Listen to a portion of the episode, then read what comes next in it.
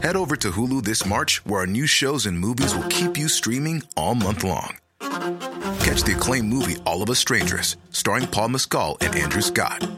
Stream the new Hulu original limited series We Were the Lucky Ones with Joey King and Logan Lerman. And don't forget about Grey's Anatomy. Every Grey's episode ever is now streaming on Hulu. So, what are you waiting for? Go stream something new on Hulu.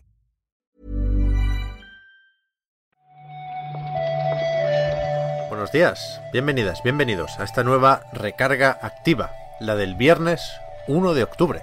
Fíjate que hoy nos lo han puesto todo fácil, Marta, porque es viernes, tenemos el Tokyo Game Show, están saliendo unos cuantos titulares, una recarga de pim pam. Pero además tiene que ser pim pam pep porque nada eh, empezamos el directo de principio de mes. Que hoy el primer día ya reload en directo. Es verdad, es verdad. Yo me he puesto otoñal y todo, ¿eh? Fíjate.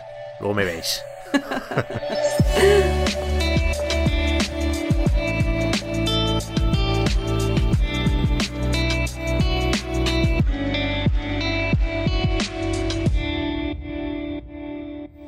Empezamos con una noticia que sabíamos que iba a llegar. No sabemos por qué han tardado tanto en anunciarlo, pero efectivamente PlayStation Studios ha comprado Bluepoint y la noticia seguramente dentro de la noticia es que ya han aclarado que no que lo próximo no es un remake, que ya están trabajando en un juego original. Bueno, bueno, bueno, el spoiler del año. No se lo esperaba nadie esto, ¿eh? No, pero ahora en serio, Pep, eh, yo tenía la sensación de que si estaban esperando para anunciarlo, algo que ya sabía todo el mundo, era porque nos iban a enseñar un poco de lo que estaban trabajando. O sea, como que iban a hacer algún tipo de anuncio de, de, de su próximo juego. Pero, pero no, simplemente ha sido el anuncio de la adquisición y poco más. Sí, han aprovechado para comentar que de, el remake de Demon Souls, juego de lanzamiento de PlayStation 5, ha vendido casi un millón y medio de copias. La cifra de ayer era 1,4, que imagino que no está mal para un juego eh, con el que se estrena la consola, siendo un remake, siendo un Souls. Y, y ya lo que han hecho, Marta, ha sido un poco lo contrario a lo que esperabas, porque han, han dado a entender que la cosa va para largo. O sea, han dicho que no es lo mismo hacer un juego desde cero que hacer un remake, donde partes ya con, con una plantilla, ¿no? Con un plano sobre el que trabajar. Y, y, ya veremos. Es verdad que ayer había gente que apuntaba que habían hablado siempre de contenido original. En ningún momento se habla de nueva IP. Con lo cual, puede que no sea un remake, pero sí sea una nueva entrega de alguna franquicia ah, que ya conocemos. No lo sé, mm. no lo sé. Habrá que esperar. No, no creo que, que tengan mucha prisa por anunciar esto y precisamente por eso, como decías, no, no entiendo por qué han esperado tanto. Hacía broma Herman Hulst al anunciar esto con nadie se lo esperaba, jeje, en Twitter.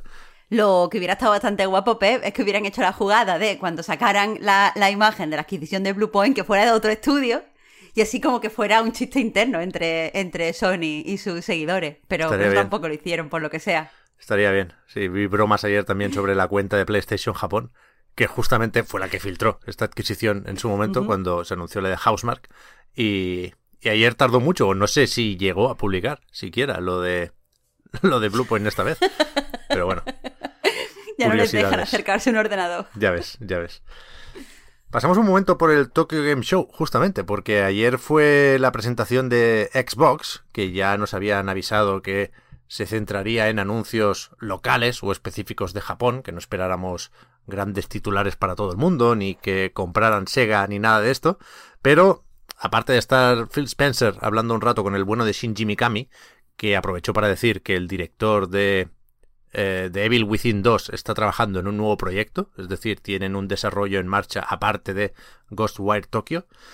Quizá lo que nos llevamos todos de esa charla fue pues, más cositas para el Game Pass, a destacar Scarlet Nexus, que está ya disponible. Tampoco podemos dejar de lado la de ahí, de Insomnium Files, porque es de los creadores de Dangarompa. Quiero decir que aquí hay para la gente que le gusta la acción y para la gente pues, que le gusta más eh, pues la, la, los juegos de leer, la visual novel si queremos, aunque no es exactamente, pero ahí está. Mm. A ver, ayer fue un buen día para Game Pass, ¿eh? Porque sí, aparte sí, de esto estaba el Mighty Goose. Mighty Goose es japonés también, creo, aunque no, no siempre lo parece. Y, y el Astria Ascending y el Marvel's Avengers, que, que, desentona un poco aquí, pero se anunció hace poco y, quieras que no, es, es un juego con nombre. Eh, con nombre y ya. Luego ya, sabemos. Madre mía, el shade. No, verdad, es que parecía que él estuviera aquí defendiéndolo y no, no tengo ganas.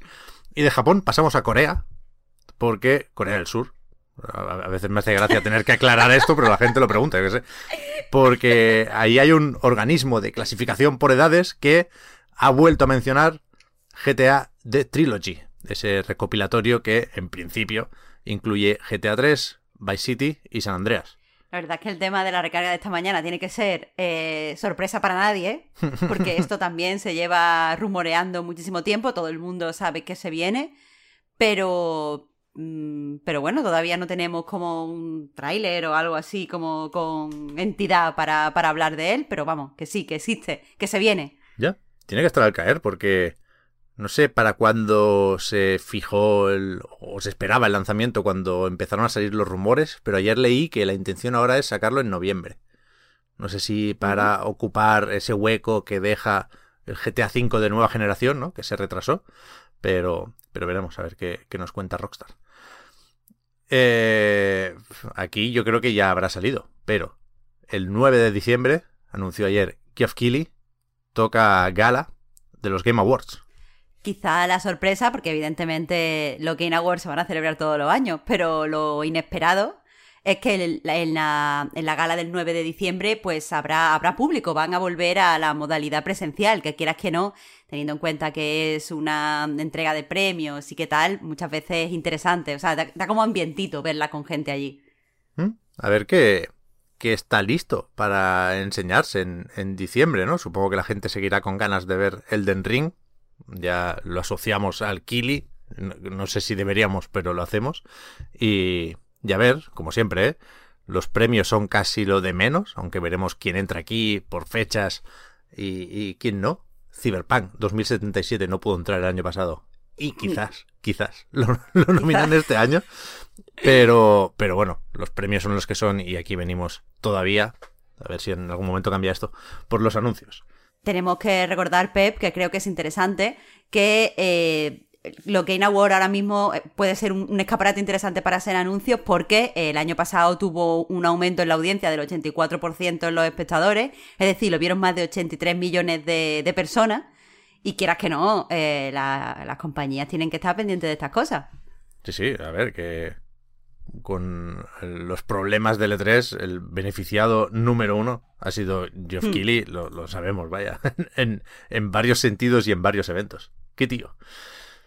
A los que no les va tan bien, fíjate, y con esto ya nos vamos a preparar el podcast Reload, es a la gente de Konami y concretamente a la gente de eFootball, que se estrenó ayer con las comillas o los asteriscos que uno quiera, porque es esta especie de... Es que ni siquiera lo llaman acceso anticipado. Ellos dicen, tómatelo como una demo, pero ni por estas ha entrado, ¿no? Es el juego, o sea, no lo hemos probado aquí, Marta, porque no somos futboleros, pero lo colamos vía noticia porque es el juego con peor valoración de la historia de Steam.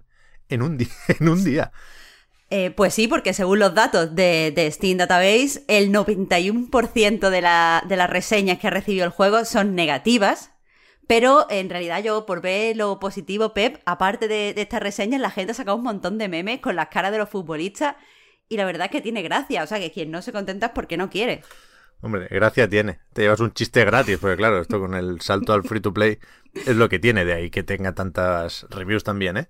Pero es una pena, es una pena. Pintaba muy mal la cosa desde el minuto uno hmm. y tiempo tendrán, o eso creen ellos, de ir arreglándolo.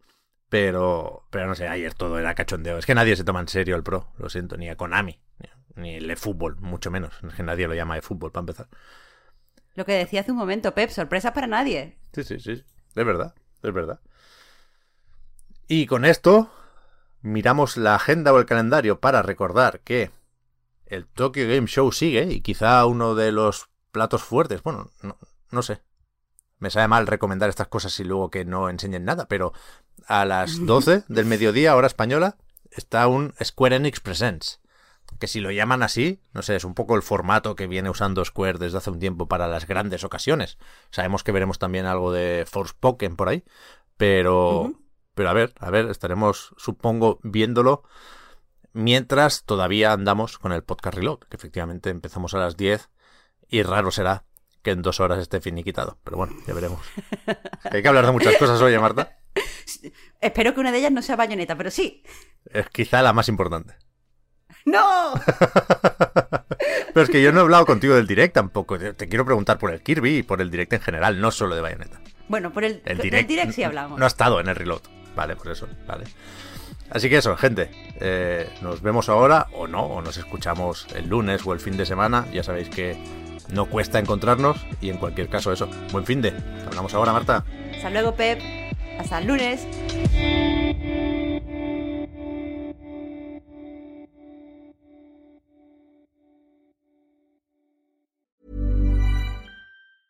Hey, I'm Ryan Reynolds. Recently, I asked Mint Mobile's legal team if big wireless companies are allowed to raise prices due to inflation. They said yes. And then when I asked if raising prices technically violates those onerous two year contracts, they said, What the f are you talking about, you insane Hollywood ass? So to recap, we're cutting the price of Mint Unlimited from $30 a month to just $15 a month. Give it a try at mintmobile.com slash switch. $45 up front for three months plus taxes and fees. Promoting for new customers for limited time. Unlimited more than 40 gigabytes per month. Slows. Full terms at mintmobile.com. Millions of people have lost weight with personalized plans from Noom. Like Evan, who can't stand salads and still lost 50 pounds. Salads generally for most people are the easy button, right? For me, that wasn't an option. I never really was a salad guy. That's just not who I am. But Noom worked for me.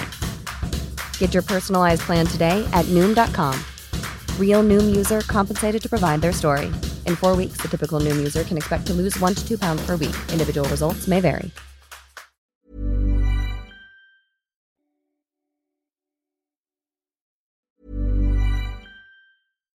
Botox Cosmetic, out of botulinum toxin A, FDA approved for over 20 years. So, talk to your specialist to see if Botox Cosmetic is right for you. For full prescribing information, including boxed warning, visit BotoxCosmetic.com or call 877-351-0300. Remember to ask for Botox Cosmetic by name. To see for yourself and learn more, visit BotoxCosmetic.com. That's BotoxCosmetic.com.